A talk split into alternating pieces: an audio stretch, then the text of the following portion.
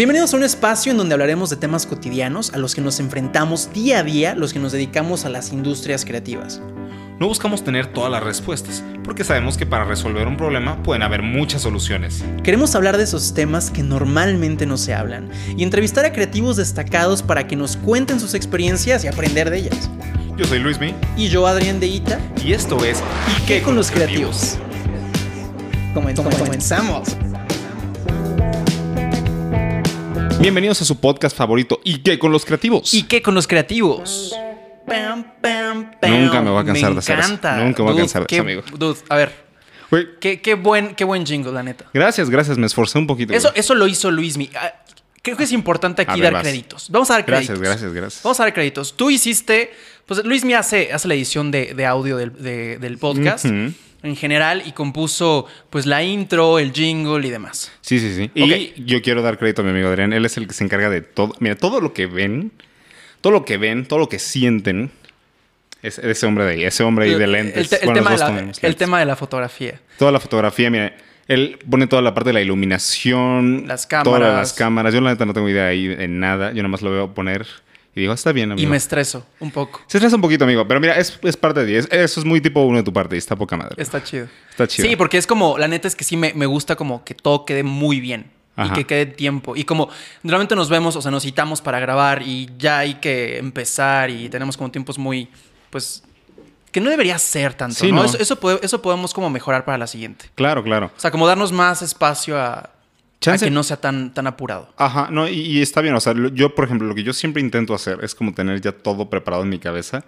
Y llego tú, tú, tú, tú, tú, y hago todo. Y eso me. Para yo siempre estar tranquilo. En general, igual cuando estoy en, en audio, sí me gusta como llegar.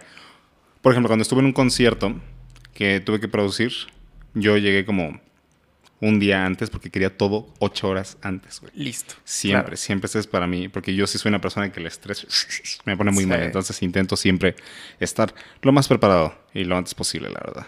Sí, y cuidamos que todo quede como bien. O sea, si suena bien y se ve bien, para nosotros es como un...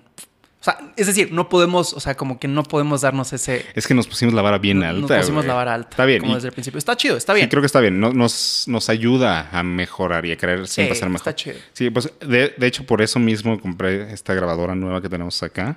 Que me han dicho que está muy chida. Sí te han dicho. Me, me han comentado así de, güey, fue una cosa buena. O sea, Claro, ¿no? Sí que puedo hacer así. aporta. Yes. Por ejemplo, si digo algo así como... eh, vamos a darle crédito, ¿sabes qué? A Sara, que está atrás de cámaras, que nos está apoyando. Un aplauso, por favor.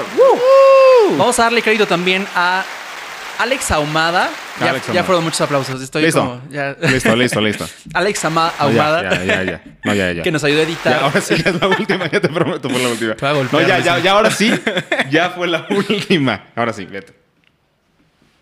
Manos arriba.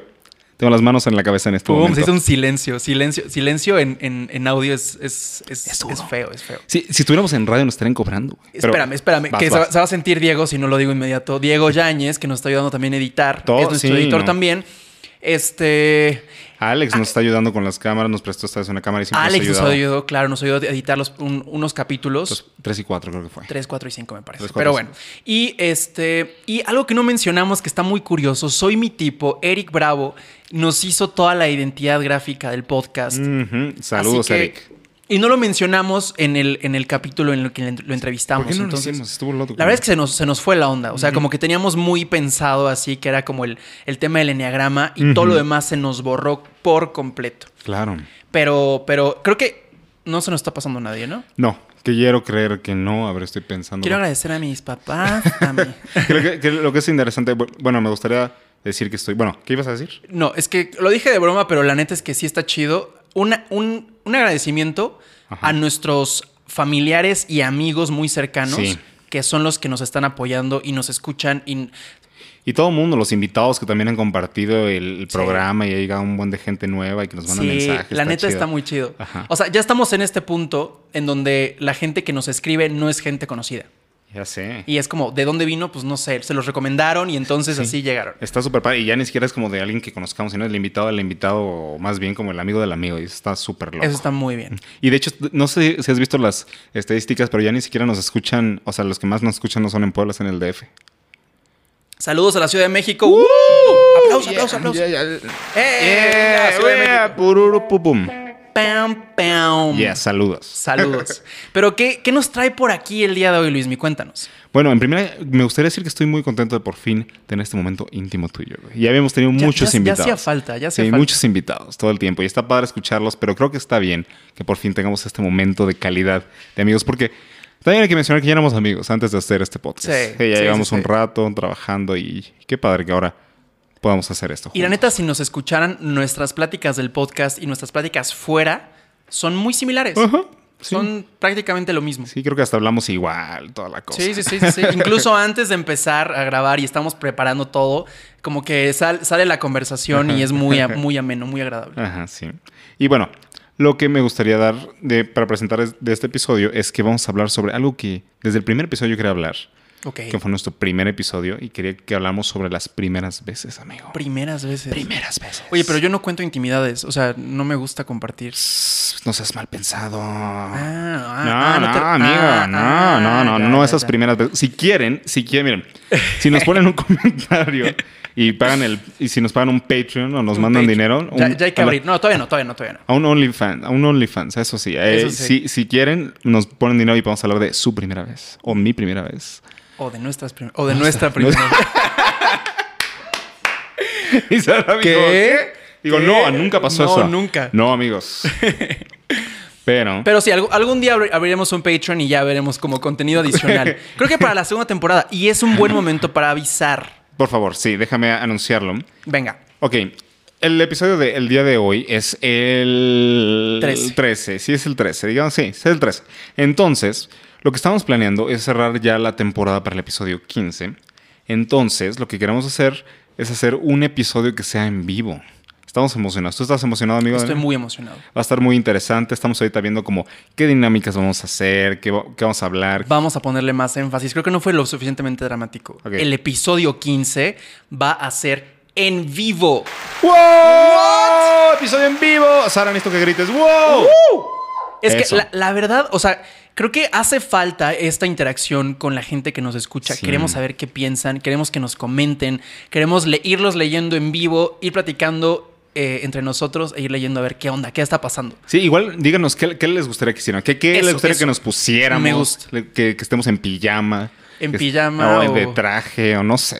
O- ¿de Hoy, me dijeron que quieren que me maquille de, de- de Joker, No mames, sí. de. Heath Ledger, ya sabes. Sí, sí, sí, estaría chido. Dicen que me parezco, güey. Me ¿Sabes- parezco. No, ¿sabes a quién sí te pareces? El otro día estaba pensando. ¿Te acuerdas de Volver al Futuro? Sí. ¿Te acuerdas del papá de Marty McFly? Es igualito, es el mismo peinado, carnal.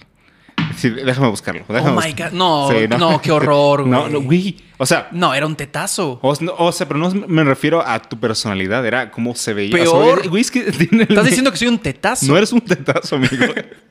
McFly. y todo así, todo ñoño. Me voy a, voy a traer- voy a- voy a vestir de ñoño.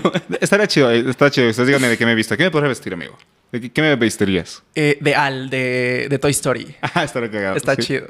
Me, me encantaba ese personaje, la neta. No me identifico, pero es chistoso ese hombre. Vimos un meme, igual y lo podemos dejar aquí este meme. Me lo, man- me lo mandó. Lo. Me lo mandó este Luismi por Twitter. Y que dicen, existen tres personalidades de podcasters. Y son tres fotos como muy bien definidas. Sí. Pero no, yo no entiendo el de, el de Big Al, de ser honesto. Yo, o sea, yo no me identifiqué con ninguno. Yo, yo tampoco. La neta. O sea, pero, pero estaría cagado No, ser tú Al, amigo. ¿Por qué sería Al? Cuéntame. ¿Qué me hace tan Al? No sé, es que, dude, no sé. ¿Que soy pachoncito, amigo? ¿Qué estás Y barboncito. Barboncito, sí, güey. No, no eres tan pachoncito. O sea, no al nivel de Big Al.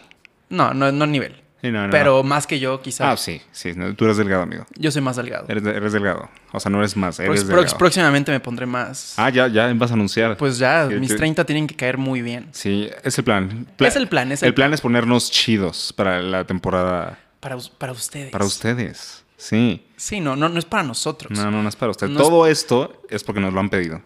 Ahí sí, ¿no? Pero bueno, primeras veces. Primeras veces, ok, amigo. Mira, me gustaría hablar. Como nosotros somos creativos, amigo. Tú eres cineasta. Me gustaría saber cuál fue tu primer corto, carnal.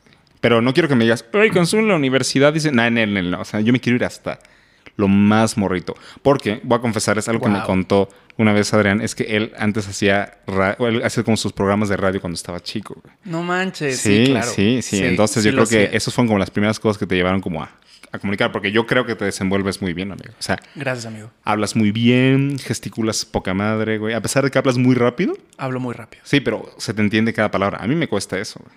Y lo haces tú muy bien. Entonces Pero, yo tú, creo que... pero tú hablas como más cerradito, pero más sexy. O sea, es como... Y siempre dices, por ejemplo... Por ejemplo. Por ejemplo... Ya, ya No, va a ser el meme. Va a ser el no, meme. sí, o sea, de hecho está muy chistoso porque, bueno, es que me, me estás, me estás entrevistando, amigo, ¿acaso? Sí, sí, te estoy entrevistando. Ok, desde que tengo uso de razón, me interesa muchísimo hacer, o sea, video, cine, desde súper, súper morrito. ¿Cuál fue tu primera experiencia? Mi primera experiencia, o sea, yo me acuerdo eh, que lo que más me llamaba la atención cuando era niño era actuación. O sea, yo, yo quería ser actor. Eh, y jugaba con mis peluches. Creo que ya conté esta historia en Sí, el sí, primero. sí, sí, pero ahorita me iré más profundo. Pero, o sea, como si- siempre en esta intención de contar historias. Entonces yo ponía a mis papás, así ponía un palo de escoba, una cobija, y me, así con, con peluches, hacía como obras.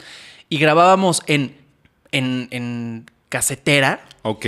O sea, en, en- ya sabes, que estos cassettes que ya eran viejitos de, tu pap- de tus papás, Ajá, ajá. que ahí sobre eso grababas. Sí. Y grabábamos pues, programas de radio. ¿De qué era el programa? Recuérdame. de tonterías, de chistes, de noticias, pero noticias así de tontas, así de... eh, el día de hoy sea- informamos que el patito, no sé qué. Me estás diciendo que tú fuiste el, el predecesor de El Pulso de la República, amigo. ¿De- ¿Qué? ¿Qué? ¿Qué? El Pulso de la República Comedia para y niños. noticias Wow. juntos. Wow. ¡Pum! Para niños. Eso es, Para eso es niños. Océano Azul. Nadie lo ha hecho eso. Nadie lo ha ¿ah? hecho. Nadie lo ha hecho. Ahí está la idea, ¿eh? Ahí está. Vamos a hacerlo. A ver, la idea. Millonaria. Y porque suena dinero así. de Sí, sí, sí, para que muchísimo caiga el dinero. dinero. Este, no, no, no, no, sigue, sigue. No, no, no. Y a, y a partir de ahí, o sea, fue como. Yo me acuerdo muy bien que, que veía grabar como a, mis, a mi familia, así, las fiestas, pues de Navidad y así. Y yo siempre me quedaba atrás de la cámara. O sea, yo siempre estaba viendo así el que estaba grabando. Y de hecho hay videos, o sea, neta Ah. tendría que encontrarlos, pero hay videos en donde yo estoy así, atrás del vato que está en la cámara y estoy así viendo todo el tiempo así. ¿Qué está pasando? ¿Qué está pasando? Qué interesante. O sea, tú nunca no te volvía. O sea, a pesar de que te gustaba la actuación, no te importaba tanto el estar enfrente de la cámara. No, sí me importaba. Sí, a pesar Sí. de todo. ¿Y, y cómo, has, cómo has lidiado con eso, amigo? Pues creo que me gusta. O sea, sí me gusta estar frente a cámara también. Claro. Me- o sea, de hecho, de hecho, te lo voy a confesar, amigo. No, nunca- no lo he dicho a nadie, Claro. Pero me encantaría en este momento de mi vida también como probar un poco actuación, pero más en cine. Ok. O sea, creo que entiendo, entiendo muy bien el oficio del, del actor y más, y, y- y como tengo también la otra parte, la contraparte del director, estaría interesante como, pues, experimentar, o sea, estar frente a cámara y, y ya sea trabajar con un director o, o- o ser también director y actor. Claro. Creo que Y, estaría- y- y estaría hay muchos actores que son muy buenos dirigiendo. Por ejemplo, este Ben Affleck. Ben Affleck. Es súper buen director. O Sí. sea, no me encanta actuando, te voy a ser muy honesto. Pero dirigiendo se me hace fantástico. Sí. En Argo también. Sí, sí, sí. Sí, eh, se me hace muy bueno. También otro. ¿Cómo se llama? Woody Allen lo hace mucho Woody también. Allen también, sí. Este, ah, pues sí, deberás disfrazarte de Woody Allen. Sí, me tienes como ese. Yo, yo estilo, creo que de viejito voy a hacer como algo así. Sí, no. La neta. Pero es que no, no, o sea, tienes como el estilo, güey, tienes como el carisma y de estar pensando cosas y así Sí. decirlas. Entonces yo creo que sí te queda ese personaje de Woody Allen. Podría ser. Podría estaría ser. chido, estaría chido. Y por ejemplo, también está Brian Cranston, el que le hace de Walter White. Sí, sí, en uno de los episodios de Breaking Bad él los dirige. De hecho, Malcolm, él lo dirigió. ¿En serio? Sí, él fue director. No sé si de, toda la- de, toda la- o sea, de todos los capítulos. Claro, pero de varios. Pero de varios. Él fue director. Qué interesante, amigo. Es muy interesante. Sí, está padre. Y, por ejemplo, ya tienes como cierta educación actoral. Sí, de hecho, o sea, eso se lo agradezco mucho a mi mamá, que seguramente está escuchando esto y viéndolo. Saludos. Saludos a mi madre. Eh, o sea, ella sabía muy bien desde que, que desde niño quería como enfocarme a algo que tuviera que ver con artes. Ok. Y lo que ella hizo fue como meterme a clases de, o sea, estudié solfeo, estudié violín, este, estudié pintura, estudié actuación. Y entonces como que me orientó de esa parte. Y, y la neta es que sí me, sí me hizo mucho bien. O sea, me amplió el panorama mucho y me, me enfocó. Ya que, Claro. ya que decidí estudiar cine, mis papás eh, me apoyaron completamente. O sea, era muy natural, como de, ah, pues quiero estudiar cine. Pues sí, lo vienes diciendo desde que tienes 12 años. Obviamente que quieres estudiar cine. Y está interesante porque hay personas que tienen como esa idea. O sea, por ejemplo, yo quería, cuando estaba en la primaria, yo quería hacer caricaturas. Y luego cuando estaba en la secundaria, yo quería hacer videojuegos. Y al final me dediqué a la música. Y, por, y entonces aquí lo que te quiero preguntar es, ¿Qué, qué fue lo que te hizo decidir entre, o sea, en, en cine, en vez de irte con música, o sea, como violinista o cantante? O... Creo que de niño me, me, me faltaba mucha disciplina. O sea, siempre fui como un poquito hiperactivo. O sea, yo, yo era el güey que, que estaba en las fiestas y, y- y era el chistosito y contaba chistes y, me, y animaba y hacía tonterías o actuaba o imitaba a alguien. Siempre era como esa, esa ¿A quién imitabas? Me da vergüenza decirlo. Dilo, dilo, a. Paquita la del barrio. güey. A ver, vas. No, ya no. sí, no, ya, ya, ya, ya es el momento, es el momento, es el momento. ¿Me vas a doblar? Ponme, ponme así, do- Sí. dóblame. Vas, vas, vas. Dude, no lo he hecho desde que tengo siete años. Hoy es el día. Rata de dos patas. Increíble, no lo voy a doblar, fue increíble. Excelente, que Gracias, ustedes Paquita del barrio. No, o sea, la neta era, era como. Me, me gustaba ser centro de atención en, en- en- en las fiestas. Ah. Y, por ejemplo, música o, o tocar el violín. El violín era. O sea, es mucha práctica. Es todos los días dedicarle por lo menos una hora o dos horas a estar frente al espejo. Porque aparte, no nada más es aprender las pisadas, sino es pisadas, arco y postura. Sí. Entonces sí es un rollo. Y, y a esa edad, porque fue como cuando tenía como 7, 8 años, pues era imposible, imposible, imposible. Entonces, eh, fue a los 12 que, ya había platicado también de esto, pero tuve, tuve, tuve una experiencia con, con Bruno Bichir, en una obra que produjo el TEC, el TEC de Monterrey. Y en ese mismo, en ese mismo año tuve una experiencia en la, en la, en la primaria, güey. Íbamos en sexto de primaria y me tocó adaptar el guion de, un- de una obra, de un cuento de Navidad. Y me clavé tanto en los personajes que para mí la dirección fue como muy natural. Entonces, ese, ese fue como mi brinco como al, al mundo. Dije, güey, es que creo que mi gusto por el cine, mi gusto por la actuación se combinan perfectamente en la dirección de, de- dirección de cine. O sea, dirección de actores y de cine. Y, y está muy bien porque estoy seguro que es más fácil para ti poder dirigir a un actor. Porque como, como director, a mí me pasa como productor, como yo fui cantante, eh, es mucho más fácil poder dirigir a un cantante y decirle, quiero Claro. que hagas esto de esta manera, ta, ta, ta. Y entonces que tú tengas esa pasión por la actuación, creo que ayuda mucho. Y quiero creer, supongo que cualquier director debería tenerla, ¿no?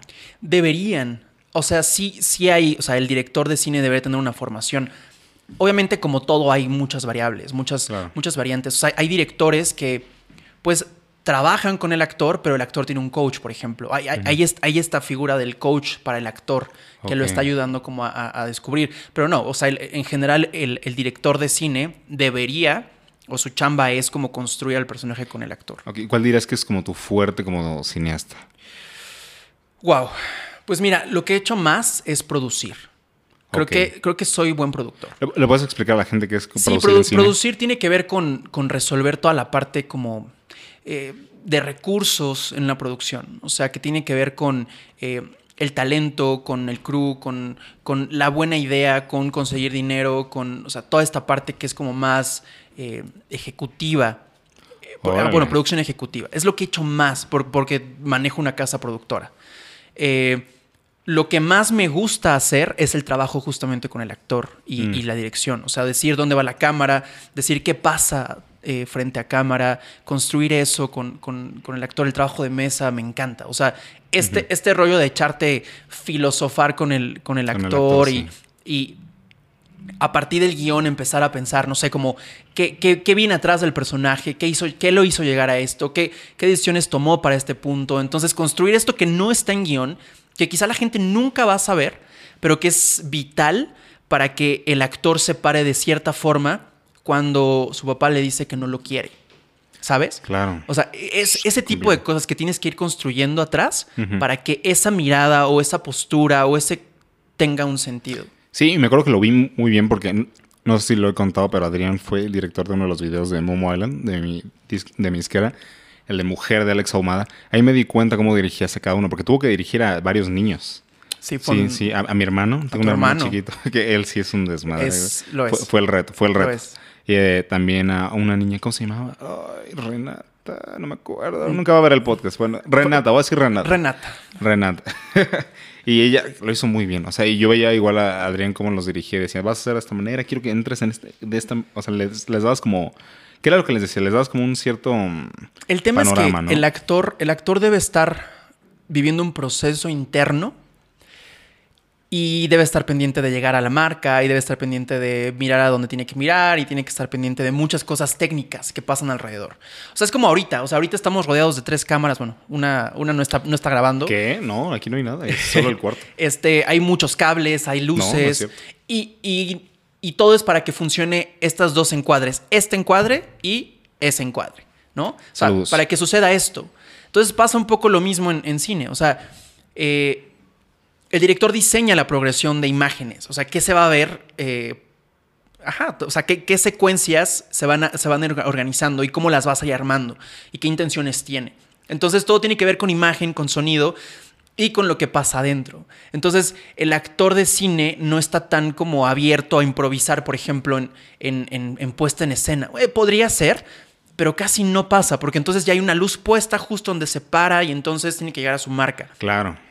Pero al mismo tiempo tiene que vivir todo esto que te digo. O sea, tiene que pasar por muchos procesos, quizá está, está dándose cuenta que el amor de su vida no es el amor de su vida y que quizá eh, esa persona tiene a otro amor de su vida y, entonces, o sea, ¿sabes? Pero en ese momento, pero tiene que estar viendo hacia el lado derecho de cámara y tiene que estar viendo, o sea, ¿sabes? sí, es como, como un Supongo que es como el trabajo que hace un bailarín, que tienes que tener como mucho control en, tu en, la parte del psique emocional y aparte en tu cuerpo. Totalmente. ¿Dónde estás poniendo? ¿Qué estás poniendo? Así es. ¿En el teatro sería diferente? Sí, ¿no? Es diferente, es diferente porque en el teatro lo que tiene que proyectar el actor lo, tiene que sentir la persona que está en la primera fila y la que está en la fila de hasta atrás. Ok. Entonces, eh, la proyección emocional, la intención es mucho más grandota.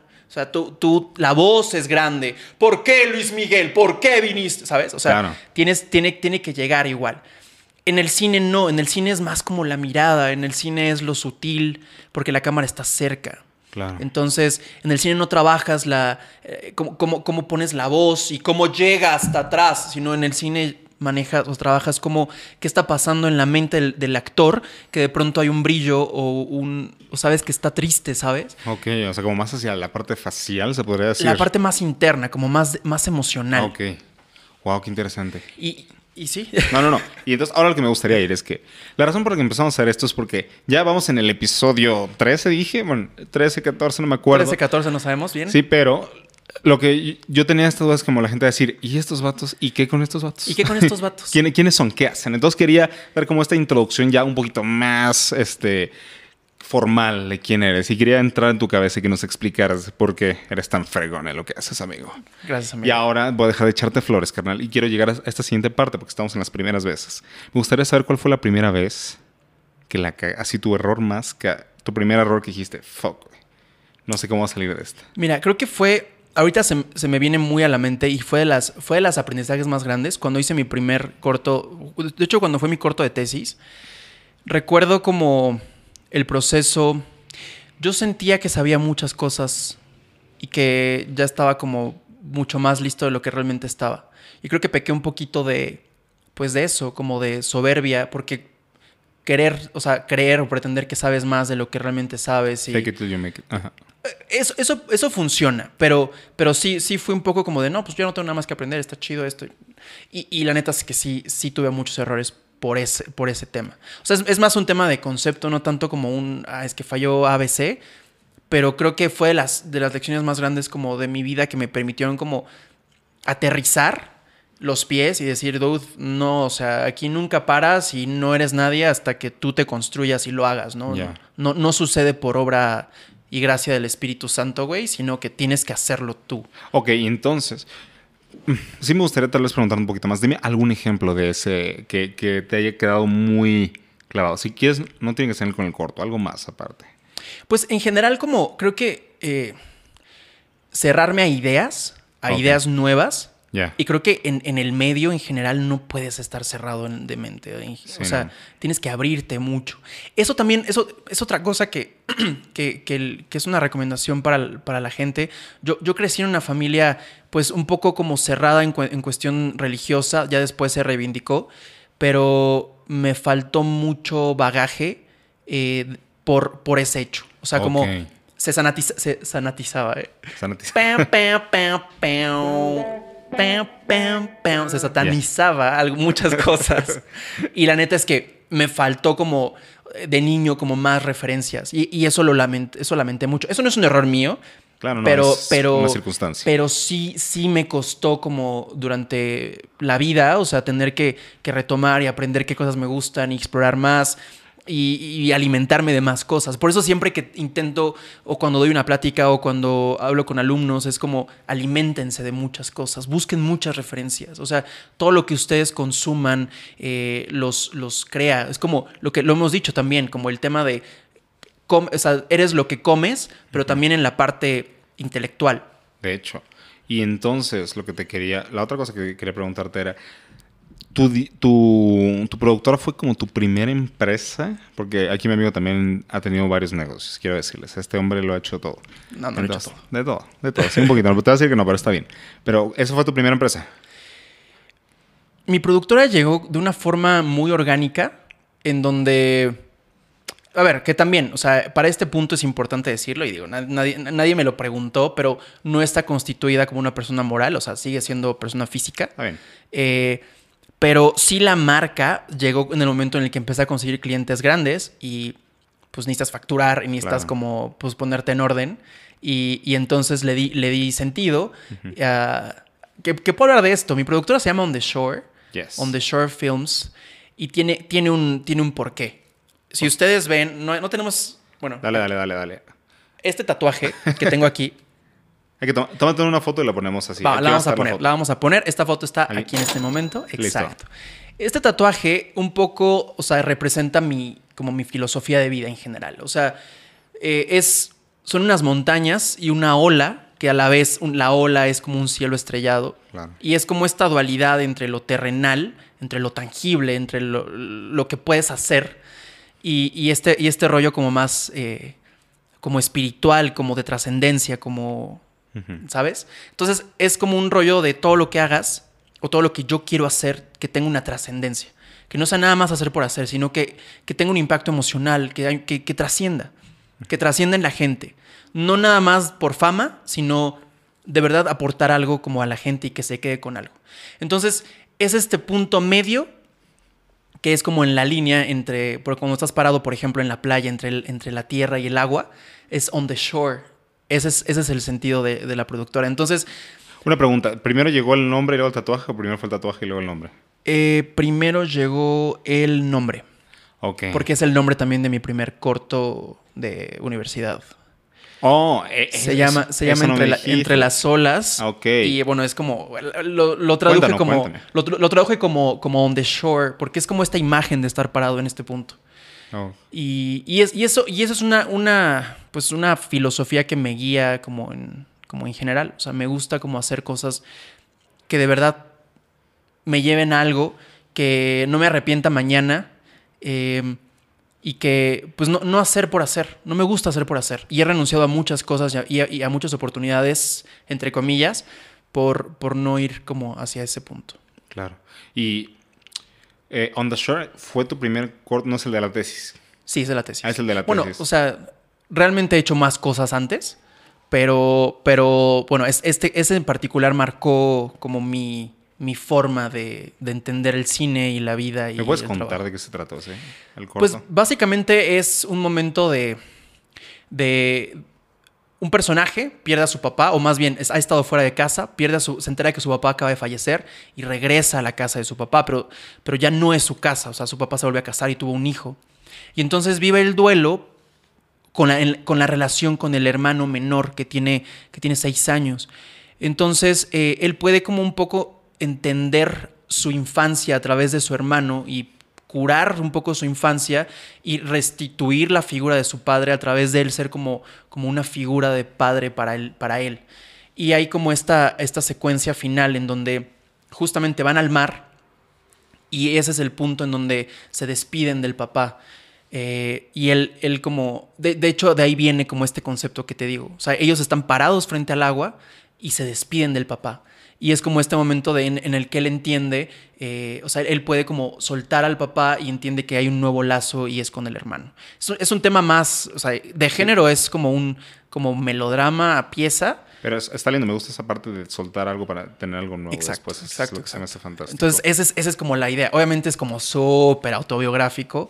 O sea, tengo este rollo de, de- de mi papá que, que se fue de mi casa cuando yo era muy niño y tal. O sea, siempre he buscado como a través de eso explorar cosas internas. O sea, en general, tú dirías que tu arte lo has utilizado como meditativo, ¿no? Como para entenderte. ¿o no? Totalmente. O sea, Sí. cuando escribo cosas que tienen que ver con cine, es, totalmente para, para entender o explorar cosas que personales.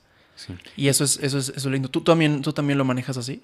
Todo, todo lo que hago yo creo que sí, siempre ha sido muy personal. Cuéntanos de tu último, el último álbum que estás escribiendo, güey, porque ya hablamos muchísimo de mí y no hemos hablado de ti. Cuéntame, preocupes. Cuéntame del álbum que estás escribiendo, por favor. Claro que sí, amigo.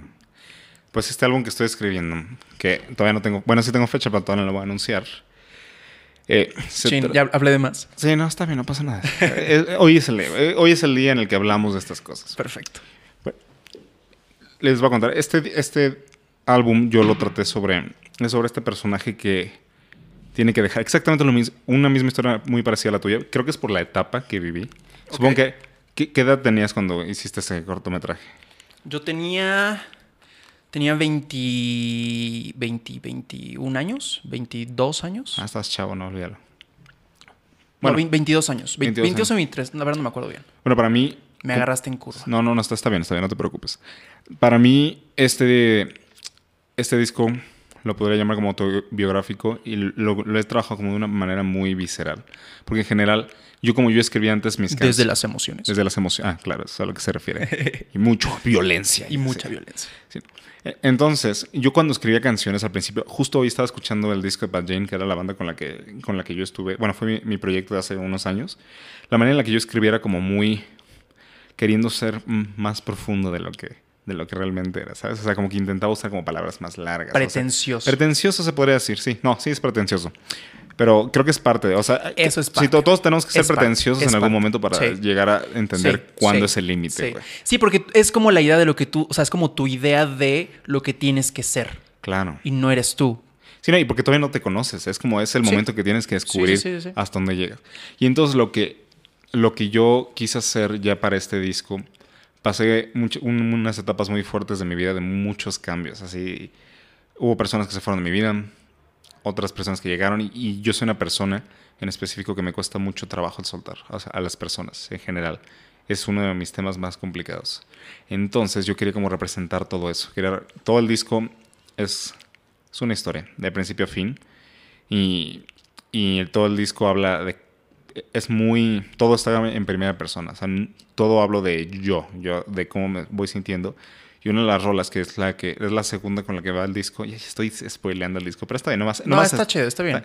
esta se llama este hombre y la llamé así porque yo cuando empecé a escribir mis primeras canciones de, de Pat Jane, bueno, no, no, no es cierto, no las primeras, ya cuando iba como a la siguiente parte, yo estaba en una etapa de mi vida que me sentía como muy inseguro, que me sentía como que era un niño, güey. Así yo decía, muchas de mis canciones decían soy un niño. Muchas de Pat Jane que nunca salieron decían soy un niño. Así, muchísimas. Wow. Y entonces yo sentía que en ese momento mi vida me sentía como inmaduro, que no sabía hacia dónde ir. Y ahorita es un tema que ahorita voy a hablar al respecto. Que como que estaba con muchas personas que me hacían sentir más niño, pero había otras personas que me hacían sentir el doble de niño porque tal vez ya estaban como en una etapa adelantada.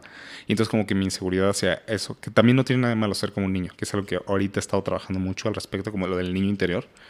Y entonces cuando yo empiezo a escribir esta canción de, de hombre, es como todo lo opuesto, ¿sabes? Es como, ya, la- como ya esa liberación. Y todo el disco lo estoy trabajando, pues está diciendo que estoy como metiéndome a clases de baile y es porque quiero reflejar esa parte de mí que como que siempre dejé atrás.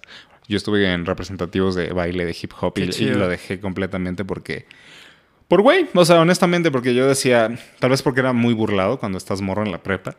Y ahorita como quiero, quiero retomar esa parte, ¿sabes? Como esa parte de lo agresivo a la hora de, de mover tu cuerpo y controlar tu cuerpo para dar expresión. Claro. Eso se me hace fantástico. y yo también tengo que decir, o sea, la neta es que hay cosas, hay muchas cosas que admiro de ti, pero Gracias, amigo. admiro mucho como esta... A ver, Luismi tiene una capacidad muy grande de, de, de- de autoexploración. O sea, bueno, suena muy mal eso, ¿verdad? No, no, no, sí, sí. O sea, de, de-. Ya. o sea, de, de- de- de conocerse, de, de- de entender sus emociones. Y es un, es un vato súper transparente. O sea, Gracias. Así como lo ven, o sea, es un tipo bien noble, bien transparente, bien eh, sentimental Y, y, y la neta es que, dude, eres, eres, o sea, la neta es que como, como compositor eres, eres un poeta. O sea, Gracias, amigo. co- cómo escribes, cómo consigues eh, no nada más contar tu historia, sino transmitir la emoción que tienes a través de la música. Eso a mí me, me- me gusta mucho. Gracias, amigo. Y cosas como, como esto, ¿no? O sea, lo hemos hablado, el tema de, de empezar a trabajar más la parte corpo- corporal. O sea, yo nunca había escuchado, nunca se me había imaginado que, güey, un músico eh, independiente que no está pensando en escenarios, que no esté pensando... O sea, realmente no estás pensando ni en videoclips ni en eso. O sea, estás pensando en, en- en la voz y, cómo vas a llegar con alguien y que te produzcan y tal. Sí. Y tú estás pensando en, en trabajarte completamente. Y ese, ese, esa conciencia de ti mismo y esa exploración que haces, esta búsqueda, es, es, es admirable. O sea, Gracias, amigo. y creo que, creo que por eso eh, tu trabajo es tan bueno. O sea, justamente por eso. Te lo agradezco. Este, este capítulo se va a llamar Flores. Esta flor, es, esta, esa y, y Sara, Sara, "Uh, estos vatos, ya Estos bésense". vatos. Ya bésense estos. Bueno, esta es nuestra primera vez, así que... Nuestra primera vez. Ah, sí, mi primera vez. Y en- ¿Tú, sí, tú cómo empezaste? O sea, ¿qué, qué, cuál fue tu primer approach al- a la música? A la música, pues mira, cuando yo era muy chico, bueno, desde muy chico a mis papás siempre les ha encantado la música. Así, mi papá, desde que nací nos ponía, hasta me acuerdo de todas las bandas, te las puedo decir así, de Meatloaf, todos los discos, Tears for Fears, este, Pet Shop Boys, este... Uf. Sí, buenísimo. Pet Shop Boys, según yo me los sabía todos, The Police, no sé, eran muchos. Sí, sí. Y había unos como muy oscuros de los 80s y 70s que a mi papá le gustaba mucho, también me ponía mucho Chicago, entonces como que sí tuve una variedad. Eso está muy bueno. Y mi mamá, aquí la parte complicada es que, o sea, mis, mis dos papás son súper musicales, pero de súper diferentes. Mi mamá era muy de rancheras, de canciones dramáticas, de este, muy románticas. Entonces, como que de, de ahí empecé a agarrar, mu- sí, tuve, sí tuve como mucho lenguaje musical al respecto. Y a la hora de, si, si escuchan como mis canciones, tienen como un estilo ochentero un poquito, pero porque es la música con la que yo crecí. Sí, sí, sí. Entonces, ya. Yo no, yo, no, yo no iba a hacer nada de música, o sea, te lo prometo. Si ibas con Luismi del- de, primaria, te iba a decir que iba a ser caricaturista. Si primaria y primaria, todo el día yo dibujaba, todos los días. Segundo de primaria, tercero, cuarto, quinto, sexto, hasta que llego a Puebla, que nunca voy a olvidar. Estaba en Puebla y un día estaba dibujando y un vato así llegó. ¿Qué es esta pendeja? Y agarró mi libreta y la aventó, güey. y yo así dibujando. Entonces, lo que pasa es que llega el juego de Guitar Hero. Ah, sí, la neta, me voy al directo. Una vez una, conté esta historia y un amigo me dijo, te viste bien pinche ñoño, pero es parte de mi ser. Entonces, llegó este juego que se, se llama Guitar Hero y todo el mundo empezó a tocar guitarra, güey. Sí. Todo el mundo quiso empezar a tocar guitarra y la es música. cierto, es cierto. Y yo, yo no, ¿eh? Al principio no.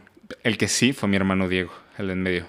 Y pidió una guitarra para una clase y nunca lo usó. Y yo quería aprender a tocar, no sé, quería, quería tocar alguna rola y de ahí fue. Y hasta a los 14 años pedí una guitarra eléctrica y recuerdo que mi mamá me dijo, voy a comprarte una bien pedorra y te puesto que la vas a dejar un, un mes. Y siempre se lo recuerdo, siempre se lo recuerdo. Tu peor inversión, hubieras invertido en una sí, más. ya choncha. sé, me dio una de 1500 pesos. Está, ya, ya la Pero, pero a ver, si hiciste algo con esa, esa guitarra, ya la, Sí. la que siguió seguramente fue como súper bien aprovechada. Sí, ya la Fender, me compré una Fender Pawn Shop 51 y es una lindura, güey. Y ahorita tengo una nueva guitarra, mira. Neta, si, si, si se sienten tristes, amigos, lo, lo que pueden hacer es comprarse un nuevo instrumento. Ese es como el mejor consejo, ¿no? ¿Sabes O tocar? una nueva cámara. No, no, no, el instrumento, el instrumento. No, bueno, sí, cámara también. A, ¿eh? a mí me hace muy feliz comprar cosas, Sí. cosas de, De- para crear, ajá, para crear comprar. en general. De hecho, mis compras en general, o sea, yo casi no compro Es- ropa, casi no compro tenis. Ah, igual. O sea, es como equipo, Sí, equipo, equipo, sí, equipo. Sí, sí, así. sí, me pasa lo mismo. Justo te voy a preguntar, ¿cuál fue tu primer cámara, tu primer equipo así para hacer cosas? Mi primera cámara fue una, a ver, fue una Handycam. Creo que ya, ya he platicado de esto. Me la gané en un concurso en la, en la prepa. Bueno, la que tú te hayas comprado por ti. Es por que fue muy raro, güey, porque fui a, a este, mi primera cámara, fui a, a- de extra a, la, a la- una película que grabaron aquí en Puebla, de la batalla de 5 de mayo, de Rafa Lara. Este, y pues fui para ver una producción choncha, porque neta Ajá. fue una producción muy grande. Sí, me acuerdo. Y me fui de extra. El tema es que el primer día yo era soldado francés. Íbamos corriendo con los caballos Ajá. Y habían, habían practicado como caballos solitos y nosotros solitos y con detonaciones. No es cierto, sin detonaciones. Y entonces de pronto dicen acción y empiezan a soltar detonaciones como las bombas claro, o como claro. no, no bombas, como balas de cañón y así. Este y los caballos se pusieron loquísimos. El tema es que yo iba corriendo y en eso veo que un caballo embiste a un compañero que estaba enfrente así, pero... No mames. Y en eso yo así de, estoy corriendo, corte A, estoy en el piso, todo está oscuro. Así, me, me embistió un caballo, me, pe- o sea, me pegó, me tiró al piso, me pisó la pantorrilla y me brincó y me, pe- me pegó en la cabeza. No mames, que Sí. eh, dolió un chingo, ¿no? A partir de ahí, este, me afectó las neuronas y ya perdí el hilo de la conversación. Ya no sé qué estamos hablando, no, es cierto. o sea, sí me afectó un poco, pero, pero bueno, ya tomé medicina y lo, lo que quieras, ¿no? Pero el tema es que la producción me indemnizó con X cantidad de dinero. O sea, no mucho. Wow, qué buena historia, amigo. Y con, esa, con ese dinero, lo que hice fue comprarme una cámara. Me compré una 60D de Canon No y un par de lentes. Porque en ese momento yo estaba trabajando, yo hacía videos de, pues, de bodas y social Claro. y de lo que cayera, o sea, para, para empresas chiquitas. Los primeros videos para internet como de, pues de publicidad, o sea, el primer marketing de videos eh, digital, Ajá. así, ahí, ahí estaba haciendo cosas. Y fue una, es una gran cámara, es una gran sí, cámara. La 60 sí la conozco. Hoy sigue sirviendo, funcionando así a la perfección. Sí, no, es lindísima Y, esa cámara. y ese fue mi, mi primer equipo, así. Lo, todavía lo tengo ahí. Fue como el destino, ¿no? O sea, que te pasara eso para poder Está comprarte cine. Está muy cabrón. Está o sea, muy chistoso. Sí. Y alguna vez me contaste, tú tuviste un trabajo, ¿no? Aparte de tu empresa. ¿Alguna vez tú, tú trabajaste, no, en algo? Sí. ¿Cuál fue tu primer trabajo? Mi primer trabajo fue a los 15 años, cuando... Ajá, eh, un, un actor que conocí en esta obra que hice con Bruno Bichir, eh, me encanta decir así, este, este El Bruno Bichir. Bruno Bichir. En la Eh, obra de Bruno Bichir. Bruno Bichir. Tenía, Lo voy tenía- a poner acá. tenía- eh, Bruno Bichir. Bruno Bichir. tenía tenía una, una casa productora y entonces en un verano le fui a tocar la puerta y me abrió las puertas para... No mames, qué chingón. Este, y, y ahí empecé, o sea, realmente ahí empecé como formalmente, o sea, cuando estaban las, güey, la gente que sepa eh, me va a entender, pero habían estas Sony Z1, FX1, estas primeras cámaras digitales de video que eran muy chonchas. Este, te estoy hablando del... Yo iba a entrar a la prepa como 2006, 2005, por ahí. Eh, estas primeras cámaras de video yo empecé a usarlas y era una cosa muy, muy buena.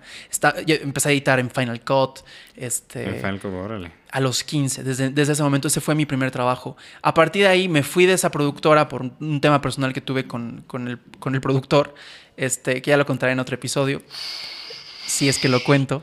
Cuéntelo. Está bien. Y, y ya empecé a trabajar solo. O sea, a partir de ahí empecé como a freelancear. Los clientes que estaban ahí, que se enteraron que yo me salí, me buscaron por afuera. Y, y pues ya así empecé a freelancear. ¿Cuánto tiempo estuviste ahí? Sí, estuve como un año. Un año. Pues hiciste un chingo de clientes para que haya sido un año. mucho, Está cabrón. mucho, mucho, mucho. Sí. Sí, sí, sí. ¿Tu, tu, chamba- ¿Tu primer chamba cuál fue? Mi primer chamba. ¿Creativa o en general? Creativa. Ah, creativa. Fue en una agencia de publicidad.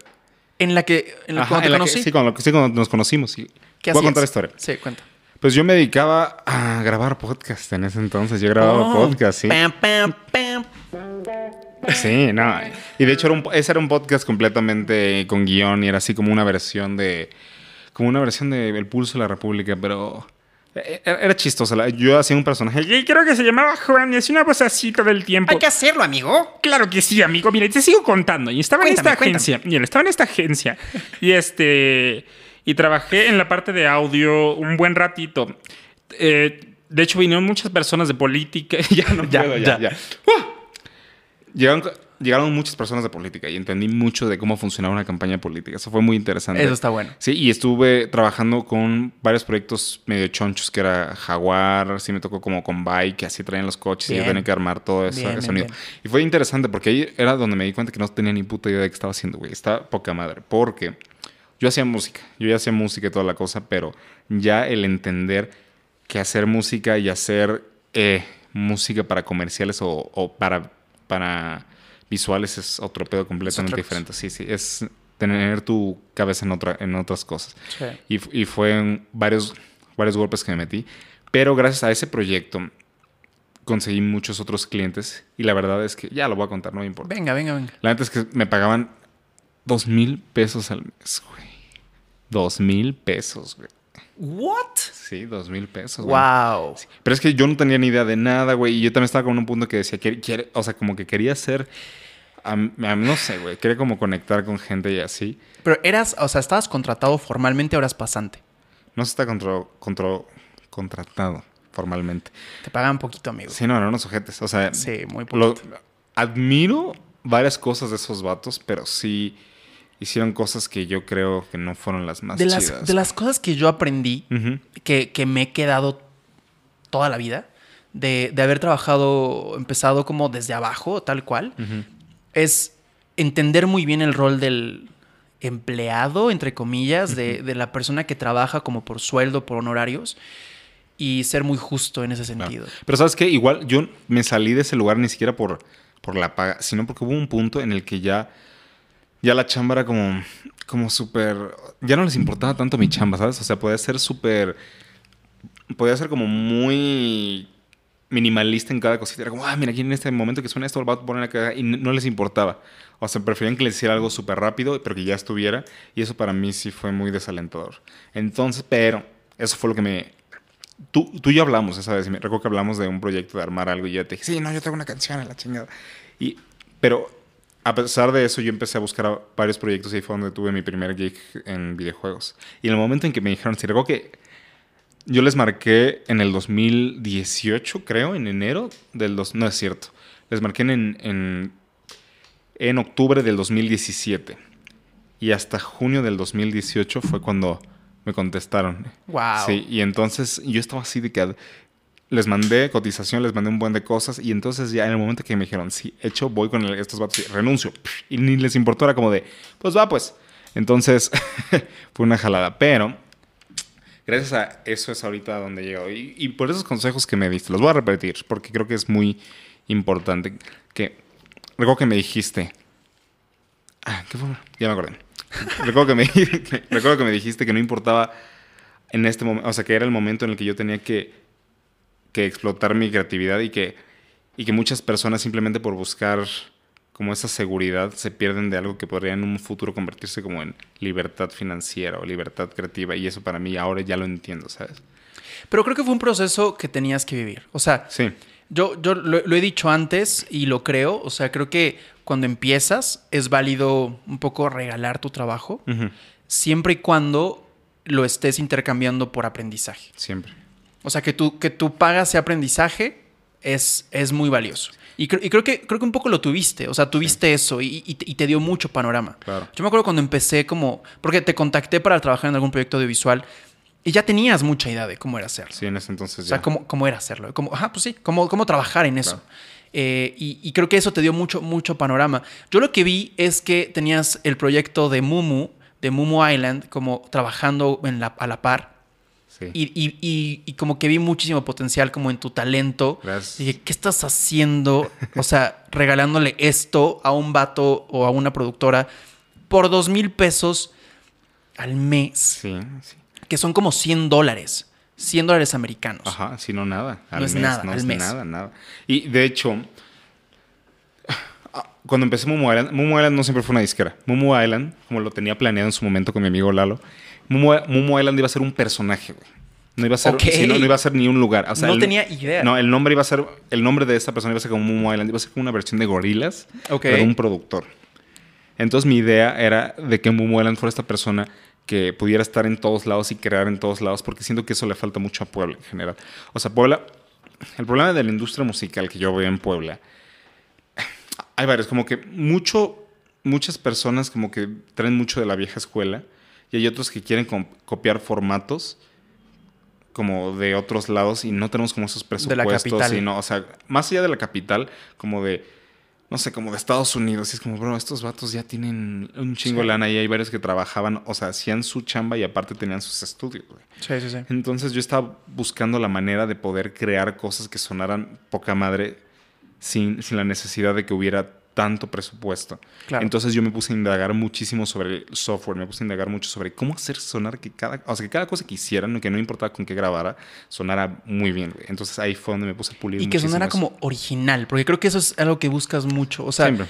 o sea como no, que no suene a algo que ya esté pegando o que esté en el momento o la tendencia, sino algo. O sea, me a mí me encanta eso como de lo que propones, porque de pronto estás en un.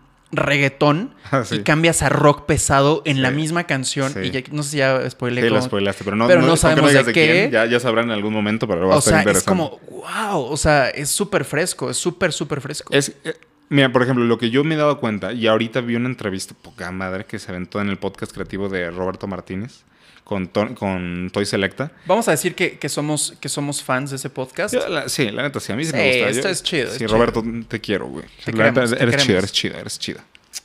Y este, cuando estaba viendo ese episodio, estaban hablando justo de, hay, hay una herramienta que se llama como Splice, que, que funciona mucho como, supongo que pasa igual en video, de que tú puedes comprar como, ¿cómo se llama? Como videos, este, ay, ¿cómo se le llama? Como de stock, como Gracias, de stock, Ok. sí, footage. Y entonces muchas personas ahorita lo que están haciendo es que compran samples de ahí Sí. y usan los mismos samples todo el mundo, ¿sabes? Ah, Y entonces, no sé si te has dado cuenta que hay muchas canciones. Sí. Yo no quiero decir que todo el pop sea así todo igual, pero sí hay una gran parte que sí es como muy, Suena muy similar. muy similar. Sí, y sí, y es por esas cosas. Porque hay samples poca madre que están grabados así súper bonito, bien, o sea, con todos los sonidos, con toda la dinámica, Sí. y eso está poca madre. sí, sí. Pero por esa misma razón está pasando mucho que hay productores muy buenos ahorita que son morritos. O sea, porque son muy... Un productor lo que tiene es que, bueno, los productores de ahora tienen mucho de que ahora seleccionan. Su chamba es seleccionar qué, qué- qué sonido, qué instrumento va a usar eso. Sí, pero sí, no tienen como la idea de por qué suena tan bien. Entonces, ya en el momento que les quitas todos esos samples de ármate algo, ahí es cuando empiezan a Uh, chillar. son, son, los presets de las fotos. Ajá. Equiva- o sea, el equivalente. ajá. Uf, ¿cómo, cómo me molesta? La neta es que sí soy. No, o sea, suéltate, suéltate, sin me, miedo. me- me molesta como la gente es como de, voy a editar la foto, un filtro o un preset. Es como, dude, no, o sea, Sí, búscale, piénsale, o sea, propon algo, no nada más el filtro y todo funciona genérico, genérico, genérico. Claro, no, no, sí. no está chido. Sí, no es que la parte, yo creo que lo que es padre es entender por qué las cosas suenan bien y luego ya utilizas esas herramientas. Sí, sí, sí, sí. Y sí, entonces yo lo que sí intenté desde siempre y me obligué es a nunca usar esas madres. O sea, o si la uso, la uso de referencia Está bien chido. y luego rearmarla. Me gusta. Sí, y es lo que siempre he intentado. Pero bueno, eh, creo que ha sido un episodio muy bonito. Bien, hemos como muy sí, personal. muy creo, personal. Que, creo que con este episodio, señores, nos pueden conocer un poquito Un más. poquito. Y si Un tienen más preguntas, creo que nunca, nunca lo, lo hemos hecho como invitación bien, pero preparen sus preguntas para el episodio en vivo. Ese, ese Sí. episodio nos vamos a desatar ahora sí. Y están tocando ahorita el timbre. ¡Woo! Yes. Entonces, pues amigo, creo que eso es como la señal de que es hora La, de- se- la señal de que tenemos que, que ir cerrando el programa. Me gustaría que, que- que- que concluyéramos con ideas muy concretas. Y, y yo te voy a hacer esta pregunta a ti, Luismi. Si tuvieras la oportunidad de viajar en el tiempo y hablar con el Luismi que recibió o que compró su primera Fender y, que todavía no sabía qué onda, pero ahí decía como había un algo que, que estaba llevándolo como a crear, ¿qué le dirías? Le diría, amigo, tomaste la decisión correcta y no tengas miedo. Te van a decir muchas personas, muchas, muchas, muchas personas que te vas a morir de hambre, pero la clave es arriesgarte y también toma decisiones inteligentes. O sea, no es solo de que, sí, güey, esfuérzate un chingo y rómpete la madre y ya. No, no, no, sí piensa. Sí, sí Piensa analiza. cada decisión Sí, que tomes. sí, o sea, sí, de tiene que ver, o sea, piensa futuro de cómo te va a funcionar esa decisión que estás De tomando. acuerdo. Supongo que eso tú eres lo mismo con Adrián más chico, ¿no? Yo a Adrián más chico le diría. ¿Sabes qué? Le, le- uy, pues voy a poner a llorar, güey. No, no es cierto. No, pero le, le diría, güey, vales un chingo. O sea, vales mucho y lo que tienes es, es especial. Y no dudes de, de lo, que, de lo que quieres hacer y, lo- Claro. y tu talento. O sea, dale para adelante. Eh, creo, que, creo que de lo que más me faltó a mí, como en, en este momento de mi infancia, fue como, como seguridad y confianza en mí. Claro. Entonces, yo lo que haría es de alguna forma darme confianza, o sea, darme como esa seguridad de, hey, mira, tenemos 29 ahorita y, y está pasando cosas chidas.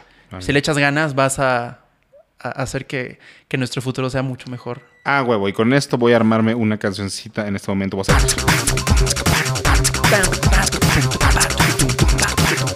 Señores,